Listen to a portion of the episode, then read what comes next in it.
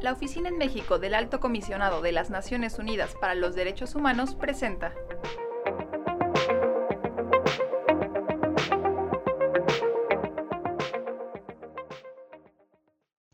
Bienvenidas y bienvenidos a una nueva edición del podcast de la ONU Derechos Humanos en México.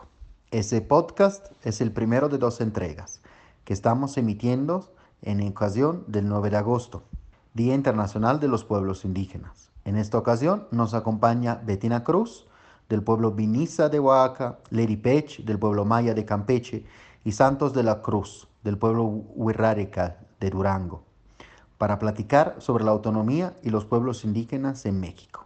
Bienvenidas y bienvenidos. Buen día para toda la audiencia en este programa de derechos sobre pueblos indígenas a propósito del 9 de agosto, ¿no? que se ha declarado como Día de los Pueblos Indígenas. Y agradezco también a ONU Derechos Humanos el habernos invitado para participar. Muchas gracias por la invitación agradezco amablemente a toda la audiencia que nos escucha. Hola, ¿qué tal? Saludo a las y los participantes y a todo el auditorio en este marco del Día Internacional de los Pueblos Indígenas. El derecho a la autonomía de los pueblos indígenas es un derecho reconocido desde varios años por los estándares internacionales de derechos humanos. En México, desde 2001, está incluido en el artículo 2 constitucional. Betina, desde tu experiencia, ¿qué es el derecho a la autonomía para los pueblos y comunidades indígenas? Así es, querido Andrea. Mira, efectivamente en el artículo segundo constitucional se habla de la autonomía y se habla de la libre determinación de los pueblos. No obstante, eh, pues la libre determinación de los pueblos quiere decir de que nosotras podamos decidir la forma de vida que, que nos, nos parezca de acuerdo a nuestros saberes, de acuerdo a nuestra visión del mundo, que son muchos elementos, ¿no? Los que forman parte de esta cosmovisión ligada también al territorio, ¿no? Nosotros como pueblos indígenas somos parte de este territorio, no estamos separados del territorio. Y la autonomía viene a ser como la ejecución de esa libre determinación, es decir, que realmente podamos desde nuestros territorios nosotros decidir cómo vamos a vivir, cómo vamos a alimentarnos, qué tipo de educación vamos a tener, qué, qué es lo que vamos a sembrar, no tienen por qué, por ejemplo, venir y decidir sobre nuestros territorios de que si hay viento, vienen a poner megaproyectos y hay una consulta. O sea, si hubiera una autonomía realmente respetada para los pueblos indígenas, no tendrían ni siquiera necesidad de haber una consulta. Nosotros decidimos qué hacer en nuestro territorio y pues eso, eso es, ¿no? O sea, la, la consulta no lo hacemos nosotros desde nuestras propias pues visiones y desde nuestras propias estructuras eh, organizativas ¿no? y de ejercicio de, del poder comunal, ¿no? Y, y, efectivamente la autonomía no se vive de manera individual, se vive de manera colectiva, donde todo, todos los que vivimos en las comunidades indígenas podemos decidir sobre lo que nosotros requerimos. Podemos consensar, podemos tener nuestras estructuras de poder, como la asamblea, como las coordinaciones, como los topiles, como lo que existe en muchas comunidades aún. ¿no? Entonces, sin embargo, el artículo segundo, pues realmente nos, nos limita eso al decir que todo, toda la libre determinación y la autonomía de los pueblos se debe de constreñir a la constitución local, a la, constitución mexicana y además que en el, el, uso del territorio es preferentemente para nosotros, sin embargo, no, no en las zonas estratégicas que el Estado decida, ¿no? Entonces la autonomía pues realmente no existe y es letra muerta aún en el artículo segundo constitucional. Gracias. Muchísimas gracias, Bettina. Muy claro. Y Lady, ¿qué significa entonces para los pueblos indígenas la protección del ambiente del territorio? ¿Cómo se vincula esta protección con el derecho a la autonomía de los pueblos indígenas? Sí, claro, muchas gracias. El territorio es un patrimonio ancestral que nuestros abuelos nos heredaron. En el territorio se encuentra todo lo que necesitamos para vivir.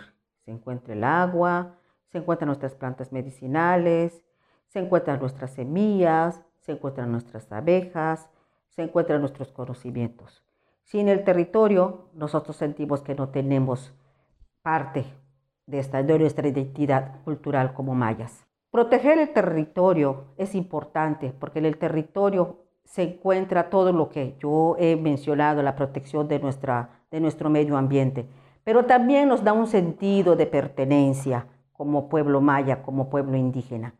Y creo que esto es lo que es, importante entender, hoy en día, pues los territorios de los pueblos indígenas estamos siendo objetos de despojo, estamos siendo objetos de, pues, de avasallamiento hacia nuestros territorios, porque se está entendiendo que para los pueblos indígenas es importante el desarrollo, es importante desarrollar los territorios. Sin embargo, nosotros históricamente, ancestralmente, hemos demostrado que nuestros conocimientos nuestra forma de interactuar con nuestros recursos naturales nos ha permitido y ha garantizado sobrevivir, que aún hoy en día estamos vivos y que esto es gracias a estos conocimientos ancestrales que tenemos en el uso y manejo sustentable de todo lo que tenemos. Nosotros los pueblos indígenas no agarramos más de lo que no necesitamos. Siempre usamos solamente lo que necesitamos para vivir. Y esto es importante entenderlo, que no es lo mismo el desarrollo para proyectos económicos que cuidar y proteger el territorio. El territorio tiene un significado mucho más profundo que en el tema económico. El tema económico no, es, no se mira dentro del, del territorio como nosotros lo miramos.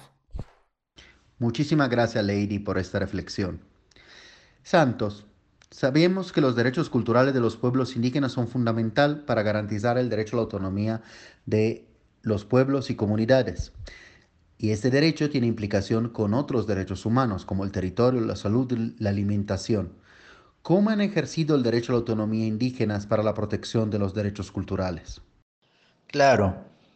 Entendiendo la cultura como el conjunto de los conocimientos y saberes tradicionales que son reservados y conservados por la humanidad a lo largo de sus milenios de historia es una característica universal que se encuentra en todas las sociedades, con rasgos distintivos espirituales y materiales, intelectuales y afectivos que caracterizan a una comunidad o sociedad y que abarca además los modos de vida, las maneras de vivir juntos, los sistemas de valores, las tradiciones y las creencias.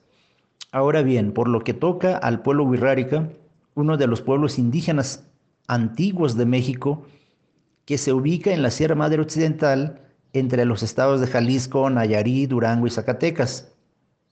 Su cultura es un mundo lleno de tradiciones, ritos y ceremonias, creencias, espiritualidades y cosmogonía ligada a la creación del universo. Es ampliamente reconocido por conservar su identidad espiritual y por continuar practicando sus tradiciones culturales y religiosas desde los tiempos inmemoriales.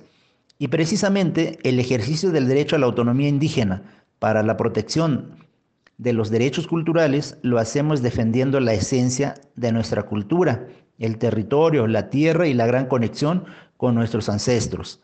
Y sobre todo ejerciendo y practicando nuestros usos y costumbres desde las bases comunitarias, es decir, desde los centros ceremoniales, con la finalidad de mantener viva nuestra cultura wixárika, cuidamos y conservamos las jícaras que representan a nuestras deidades, como la Madre Tierra, el Padre Sol, nuestra Madre Maíz, deidad de la lluvia y del mar, deidad del abuelo fuego, entre otras. En ese sentido, luchamos para que nuestros territorios y lugares sagrados se mantengan vivos y se conserven los cinco colores de maíz, patrimonio y alimento elemental para las familias Wixárika Asimismo, para que se conserve la lengua materna, la vestimenta y en general toda la cosmogonía wixárika.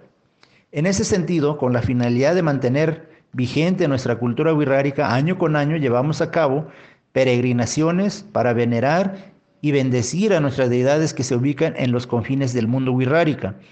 Además, implorando mediante rezos y cantos salud y bienestar no solo en pro de los Wirraritari, sino para toda la humanidad. En estas peregrinaciones se renuevan las velas de la vida para que la vida continúe para todos y todos. En ese sentido, es importante que la sociedad nacional e internacional, así como el Estado mexicano, muestren respeto a nuestra cultura, haciendo valer la importancia de los instrumentos nacionales e internacionales y que las instancias internacionales reconozcan y protejan nuestros derechos patrimoniales y de esta forma se mantenga vigente los derechos transversales del pueblo wixárika y demás pueblos indígenas y afromexicanos de México y del mundo. Muchísimas gracias, Santos, y muchas gracias a quienes nos han acompañado el día de hoy. Cuántas experiencias, cuántos ejemplos, cuántas ideas hemos escuchado directamente desde la voz de los pueblos y comunidades indígenas, para que ese derecho se pueda poner en práctica, para que se pueda aplicar en la realidad concreta de los pueblos y la relación que tiene con los derechos económicos, sociales y culturales. Les invitamos a escuchar la segunda parte de esa charla, en la que nos acompañará Maris Chuy Patricio y Mario Luna. Y no se pierdan todos los podcasts de la ONU Derechos Humanos en México a través de Anchor FM y Spotify. Gracias y hasta la próxima.